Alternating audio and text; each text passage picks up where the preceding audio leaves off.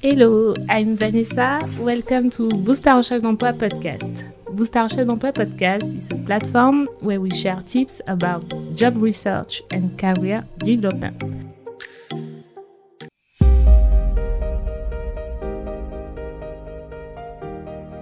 Hello, today I'm with Papis Camara, the CEO of Papis for Business. Hello, Papis.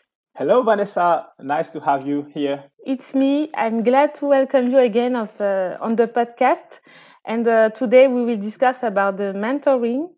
Indeed, for several years, you have dedicated part of your time on mentoring people. And uh, it is in this context that we met several years ago. And I would like to quickly take this opportunity to thank you a lot for your kindness, your advice, and your availability.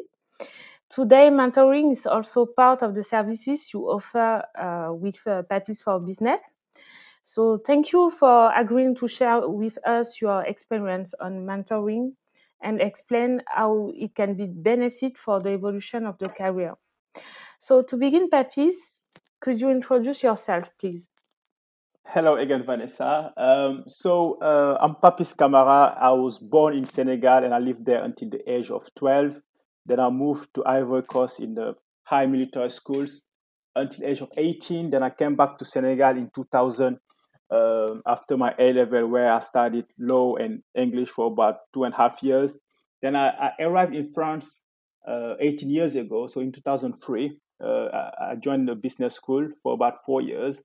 And after my business school, where I did study marketing, management, sales, communications, uh, I joined L'Oreal which is a which is the global leader in, in beauty, as as all, all your audience might know. So I joined L'Oreal and I um, I worked there in the marketing in their professional division in France, uh, and then as well I, I, joined the, what they call the international marketing department uh, in Clichy in the headquarters, where I was in charge of the professional range for brand called Dark and Lovely SoftSheen-Carson. So I was in charge for U.S. market, UK, France, and Africa for two and a half years. And then I was promoted by L'Oreal in 2013 uh, to move from France to the United Kingdom, where I was in charge of uh, part of their travel retail business unit. So I had uh, airports like Manchester, Glasgow, Luton, uh, London City, and, and, and other. I did that for three and a half years, where I was working closely with the sales teams, with the retailer, with the promoter staff and then uh, after that i was promoted to be in charge of the biggest clients and the, the most prestigious clients of l'oreal professional in the united kingdom. So we are talking about selfridges harrods those high-end retailers but as well uh, hairdressers of the royal family or the, or the celebrities and so on and so on. And four and a half years ago in 2016 um, I, I made the decision to to move from L'Oreal to a startup-led company. The reason why I did that was that by then I already saw the importance of e-commerce and digital, and I wanted to pursue my career within an online pure player.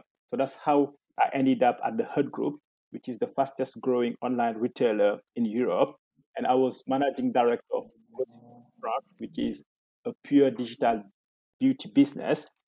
And then between 2018 to 2020, uh, until May last year, um, I was the director of You Parfum, which is what we call a direct to consumer uh, direct to consumer brand, yeah, D2C brand. So basically, it's a niche perfume brand sold purely online with an online subscription. And like you said, since uh, June 2020, I've been the founder and CEO of Papis Business, which is a consulting company. And among the services we offer are digital mentoring, strategy, and marketing. So it's with pleasure today uh, that I join you and your audience to talk about mentoring. Well, you're welcome and uh, congrats again for these great uh, achievements.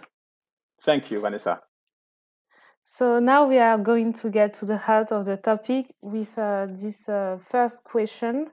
Um, Papis, what is your vision of mentoring? According to you, what is the role of a mentor? I think um, there's not a perfect answer, but I think mentoring first is being generous because uh, you will usually take time from your own time. Uh, so it's as well the art of sharing. So you have an experience, you have experience through personal life and professional life, and the idea is to to make the mentoree benefit from that experience.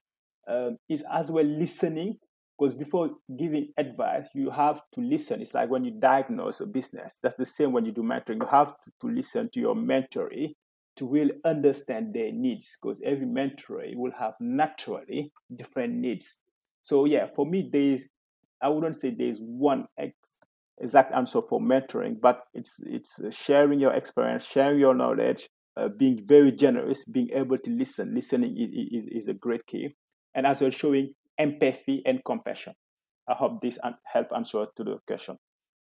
Yeah, very clear.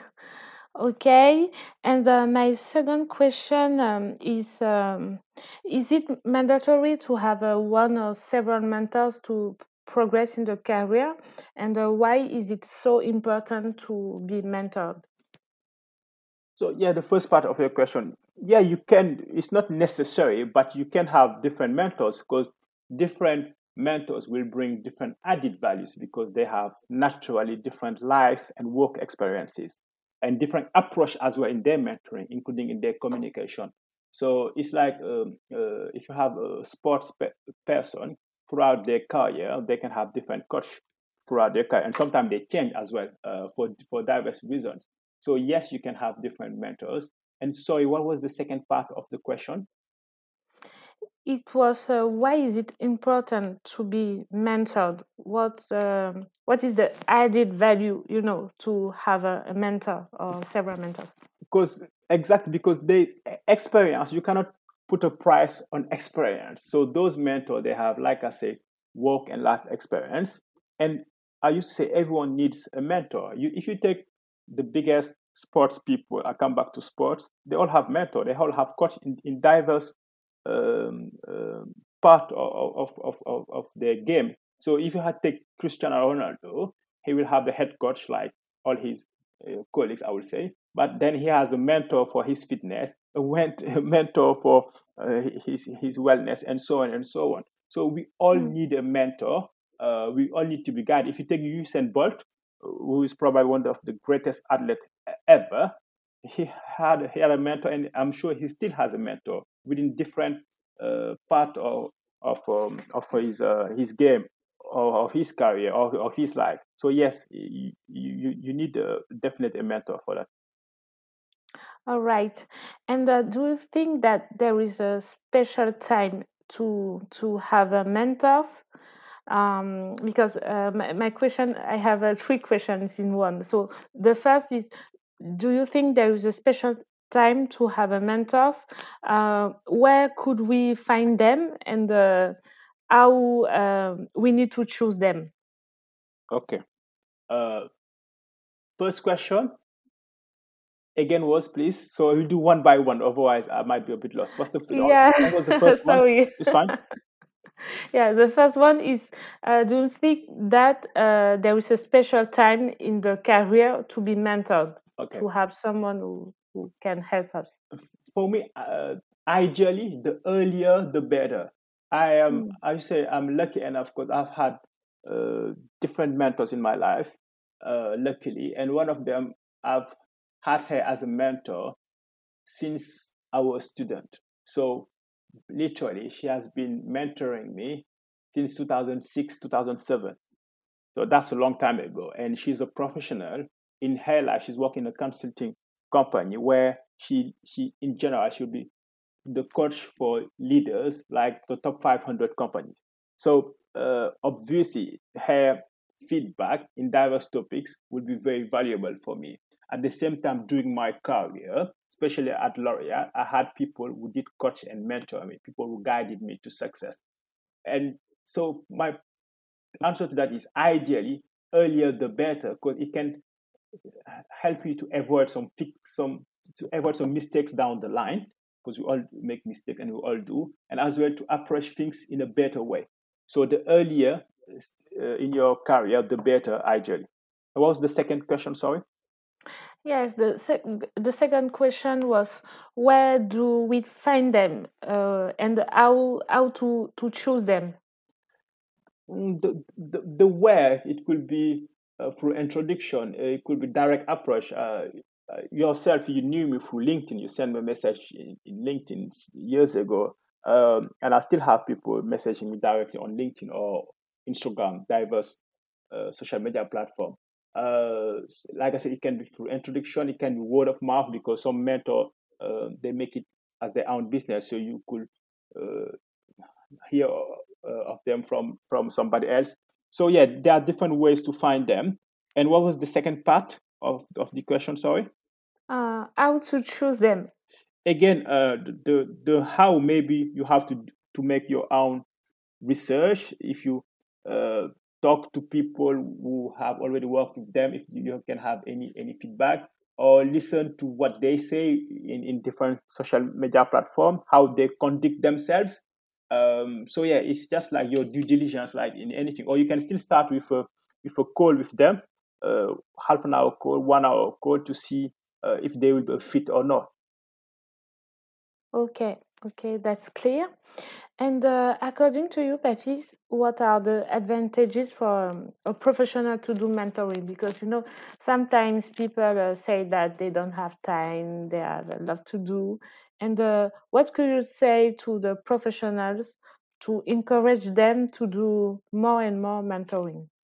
That's a great question. I think uh, the art of sharing itself uh, justifies that you find enough time mm-hmm. to share. It's, it's like giving back because those professionals, they haven't been where they are without the help of someone or some people at some point. Does it make sense? And yeah. then the, uh, that's why it's really important to give back. And there's nothing such as I don't have enough time because we all have 24 hours a day. It's about priority management. It's not time management. It's priority. So it's to see mm. what your priority is.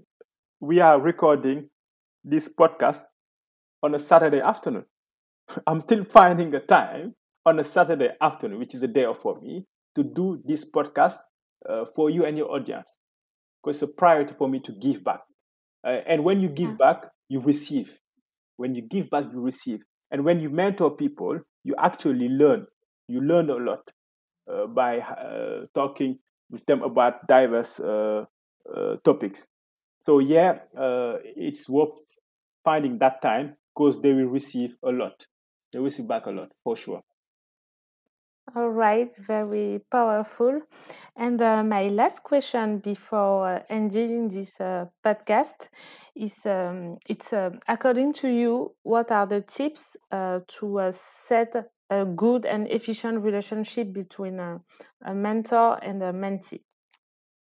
I think trust is key because mm-hmm. as a mentor, someone will tell you about his or her probably sometimes issues, sometimes uh, family issues, sometimes professional issues. So the trust is really key. Um, listening, as I, I said, like you as a mentor, you really have to listen. And I talk about compassion. I talk about empathy. And as a mentoree, uh, I, I think it's gratitude is really key. Because if you have somebody who has spent five minutes, one hour, days, months, whatever, helping you, mentoring you, the least you could do is to say thank you. Uh, I, am saying this because it happened to me where I've helped some people and they just disappear. They don't, they don't ever give back, uh, give some news back. So uh, it's really key that that person has shows that person shows gratitude yeah. Those are for me i think the the main points. Of course the list can be endless but for me those are really the the main points. Perfect. Thank you. We are coming to the end of uh, this discussion and uh, it was very interesting. Thank you for this sharing papis.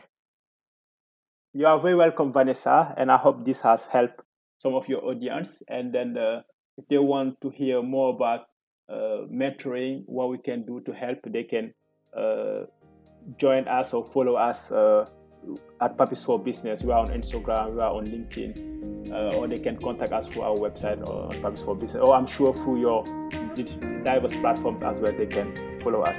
Yes, absolutely. Thank you. Bye bye. Pleasure. Bye bye, Vanessa. Bye bye.